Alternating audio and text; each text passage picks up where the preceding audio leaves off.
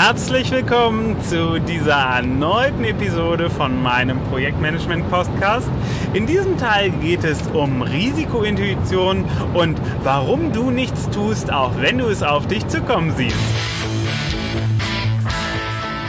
Projekte erfolgreich führen. Der Projektmanagement-Podcast von Benjamin Michels. Viel Spaß beim Zuhören. Auch dieser Teil ist wieder on the road, das heißt, wir geben ein bisschen die Klangqualität her dafür, dass ich einfach mehr Teile machen kann, weil ich meine Fahrzeiten sinnvoll nutze. Ein kleiner Disclaimer an dieser Stelle, ich schalte das Mikro an, wenn das Auto steht und schalte es auch erst wieder aus, wenn das Auto dann auch wieder steht, also musst dir keine Sorgen machen. Ich bin auf meine Autofahrt konzentriert und trotzdem kann ich dir hervorragenden Mehrwert liefern. Und dieses Mal geht es um ein ganz wichtiges Thema, nämlich der Risiken. Risiken sind die Scheitergründe im Projekt, das heißt das, was am Ende dazu führt, dass unser Projekt nicht erfolgreich wird.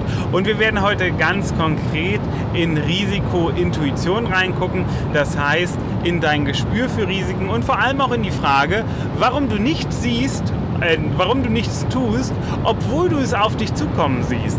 Das heißt, ganz oft sind wir uns bewusst, dass da ein Risiko lauert und dass es eintreten könnte und trotzdem tun wir nichts und dann kommt es zum großen Knall. Und das ist natürlich das, was wir verhindern wollen.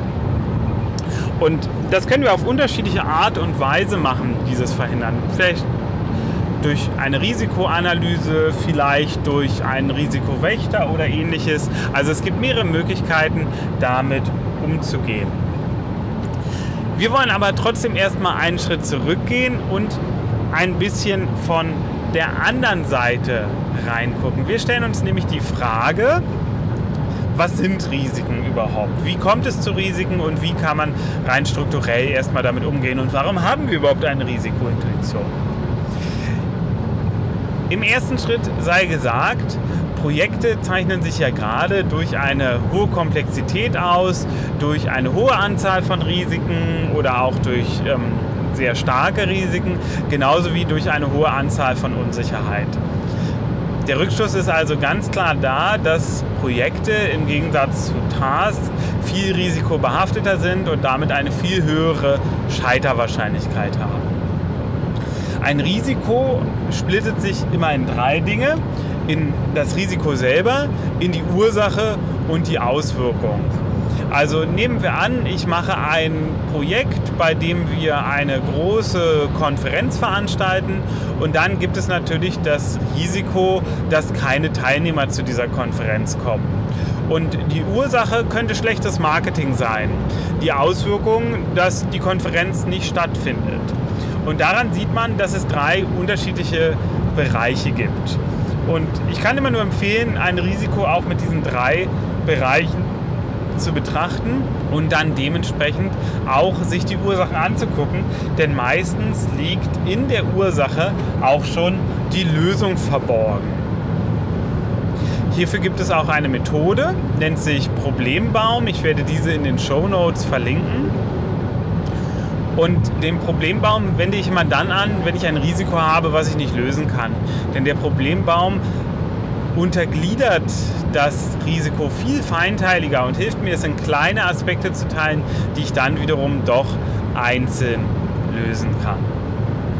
So, nun ist es leider so, dass wir nicht zu jedem Projekt eine Risikoanalyse machen. Und ich habe ja gesagt, dass ich ein bisschen aus dem Nähkästchen plaudere in diesem Podcast und du auch die Möglichkeit hast, aus meinen Fehlern zu lernen. Und nun bin ich zwar Trainer für Projektmanagement und leite selbst ja eine Vielzahl von Projekten und das auch schon über viele Jahre. Und ich predige immer, macht Risikoanalysen, aber selbst mache ich sie manchmal einfach nicht, obwohl sie gut wären. Und da muss man sich natürlich fragen, woran das liegt. Ich glaube am Ende ganz ehrlich gesagt, Faulheit. Aber da ist noch was anderes hinter. Und das ist ein ganz spannender Zusammenhang. Ich habe vor einiger Zeit angefangen, Trainings in Englisch zu geben und musste mich darauf natürlich vorbereiten. Und ich habe gemerkt, obwohl der Termin des ersten Trainings immer näher gekommen ist, immer näher gerückt ist, war es so, dass ich mich nicht darauf vorbereitet habe. Ich wusste, ich muss was tun, aber ich habe es immer weiter vor mir hergeschoben. Ich habe immer weiter prokrastiniert. Und an der Stelle muss ich mir natürlich die Frage stellen, warum? Und genau das habe ich auch getan. Und durch Zufall habe ich genau in dem Zeitfenster in der Psychologie heute einen Beitrag über diesen psychologischen Zusammenhang gelesen. Und da greift eine ganz, ganz einfache Sache. Wenn ich mich nicht auf etwas optimal vorbereite, kann ich viel besser mit dem Scheitern umgehen. Weil dann kann ich am Ende sagen, ich bin ja nur gescheitert, weil ich nicht so gut darauf vorbereitet war. Wäre ich besser darauf vorbereitet gewesen, dann wäre ich auch nicht gescheitert. Denn überleg dir mal, wie schlimm das für deine Psyche ist, wenn du dich bestmöglich auf eine Sache vorbereitest und trotzdem scheiterst. Viel besser ist es da doch für deinen Kopf, wenn du weißt, naja, ich habe mich ja gar nicht bestmöglich vorbereitet und deswegen ist es okay, dass ich gescheitert bin. Würde ich mich besser vorbereiten, würde ich ja auch nicht scheitern. Und das ist, finde ich, extrem spannend, weil es uns erklärt, wie wir innerlich funktionieren, weil es ja ein vollkommen irrationales Verhalten. Also ich finde es verständlich, aber es ist auch gleichzeitig irrational. Wir geben uns gleich schon nicht richtig Mühe, damit es nicht so weh tut, wenn wir hinfallen. Das ist ja absoluter Schwachsinn, aber trotzdem total nachvollziehbar. Und ich bitte dich, geh jetzt mal in dich und überleg mal, wie war das bei der letzten Herausforderung, die du hattest? Hattest du das Gefühl, dass du vielleicht doch nicht 100% gegeben hast, damit du auch so ein bisschen eine Ausrede parat hast, warum es nicht geklappt hat?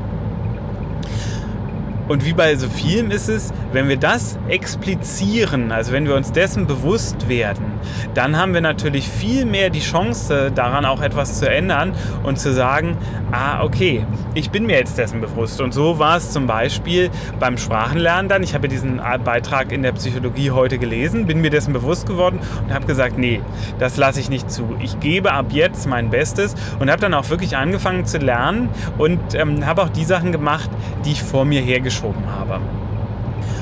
Und das führt uns dann ganz schnell in den Bereich der Risikointuition. Das heißt, durch dein Bauchgefühl bist du dir bewusst, dass ein potenzielles Risiko für ein Projekt eintreten könnte. Ich hatte ein Projekt für einen Buchlaunch und da gab es das Risiko, dass der Marketingverantwortliche, das war damals noch ein externer, da hatte ich noch keinen internen im Unternehmen, dass ein externer nicht das liefert, was er sollte. Und davon hing der ganze Erfolg für das Projekt ab. Und ich glaube, wenn ich mich zu dem Zeitpunkt mit einer Risikoanalyse hingesetzt hätte und das differenziert auseinandergedröselt hätte, dann wäre mir aufgefallen, dass das ein unheimlich hohes Risiko mit einer hohen Eintrittswahrscheinlichkeit und einem hohen Schadensausmaß ist. Aber das habe ich nicht gemacht, sondern ich habe es auf einer reinen Intuitionsebene belassen. Das heißt, es war ein schlechtes Bauchgefühl da. Ich hatte schon das Bewusstsein darüber, dass es passieren könnte, dass er seine Arbeit nicht macht und dann dieser Schaden eintritt. Aber ich habe trotzdem nichts getan. Und warum nicht? Ich glaube am Ende, weil ich Sorge hatte, dass das Buch scheitert. Und so konnte ich immer sagen, naja, das Scheitern lag nicht daran, dass das Thema kacke war, oder ich was Schlechtes geschrieben habe oder ich es einfach falsch ausgewählt habe, sondern es liegt dann daran, dass der Marketingmensch nicht geliefert hat. Und das ist für mich natürlich sehr, sehr einfach, weil ich dann die Schuld komplett woanders hinschieben kann und nicht bei mir suchen brauche. Das heißt, ich schütze mich damit selbst. Leider dumm, weil dadurch dass die Scheiterwahrscheinlichkeit fürs Projekt ja immens erhöht wird. Und meine Intuition hat mir schon gesagt, dass dieses Risiko da ist. Ich habe aber aus Selbstschutz nichts dagegen getan. Und wie es kommen musste, der Marketingmensch hat nicht geliefert. Der ist dann nämlich zum Launch plötzlich untergetaucht, war nicht mehr erreichbar. Und das ganze Ding ist in die Binsen gegangen. Projektbudget 5000 Euro. Jetzt keine Riesenwelt, hätte man aber schön von in Urlaub fahren können. So, und ich habe es kommen sehen und ich habe trotzdem nichts getan. Und das ist mir im letzten Jahr bestimmt zwei, drei Mal passiert bei Projekten. Und ich kann also davon ausgehen, wenn mir das als erfahrenem Projektleiter passiert, dann wird dir das da draußen auch passieren. Und zwar mit größerer Wahrscheinlichkeit noch deutlich öfter. Einfach weil dir wahrscheinlich das Toolset fehlt, was ich im Alltag benutze. Und Deswegen möchte ich dich ein bisschen stärker für Risikointuition sensibilisieren. Du hast diese Risikointuition, du hast ein Gespür darüber, was könnte schiefgehen. Und du willst dich gleichzeitig selbst schützen. Das heißt, du machst dann vor bestimmten Risiken auch die Augen zu, denn wenn sie eintreten und das Projekt scheitert, kannst du dir sagen, sie sind ja nur eingetreten, weil die Risiken nicht vorher richtig betrachtet wurden. Und das Projekt ist nicht gescheitert, obwohl du dein Bestes gegeben hast, sondern es ist gescheitert, weil du nicht dein Bestes gegeben hast. Und genau diesen Blickwinkel möchte ich bei dir verändern. Ich möchte, dass du anfängst, auf dein Bauchgefühl zu hören. Ich möchte, dass du dir darüber bewusst wirst, welche Risiken du spürst, und das sind nun mal die Sachen, über die du im Hinterkopf nachdenkst. Aber du machst noch einen wichtigen Fehler und den mache ich auch. Und den werde ich mir jetzt auch wieder versuchen abzugewöhnen, denn er war schon mal deutlich besser. Du schreibst die Risiken nicht auf. Und ich werde anfangen, ich habe so ähm, ein kleines schwarzes Lederheft wo ich mir Gedanken reinschreibe zu Projekten, wo ich mir meine Portfolioübersicht immer wieder aktualisiere über die unterschiedlichen Projekte hinweg, wo ich ähm, neue Projektideen erfasse. Und da werde ich jetzt einen Bereich für Risiken reinmachen. Und dann mache ich es mir ganz einfach. Ich schreibe mir den Projekttitel hin und die drei, vier, fünf größten Risiken, die mir dazu einfallen. Und dann mache ich eine Skala von 1 bis 3 für Schadensausmaß und eine Skala von 1 bis 3 für Eintrittswahrscheinlichkeit. Und dann habe ich in meinem kleinen Büchlein eine kurze Übersicht über die Risiken und die basieren nun mal ganz stark auf meiner Intuition und damit expliziere ich meine Risikointuition. Ich führe es aus dem rein intuitiven Bereich in einen analytischen Bereich. Diese Lederheftchen sind nicht teuer. Ich werde dir eins unter den, unter den Shownotes mit reinpacken. Ich finde die super praktisch, gerade weil du dir da solche Sachen aufschreiben kannst. Die haben vorne so ein kleines Inhaltsverzeichnis, was du anhand der Seitenzahlen selbst schreiben kannst. Du kannst Seiten raustrennen, die sind äh, so vorperforiert. Also für mich sind die richtig, richtig super, kann ich nur, kann ich nur ganz stark empfehlen. Deswegen bitte ich dich, mache mehrere Schritte. Kauf dir ein solches Heft.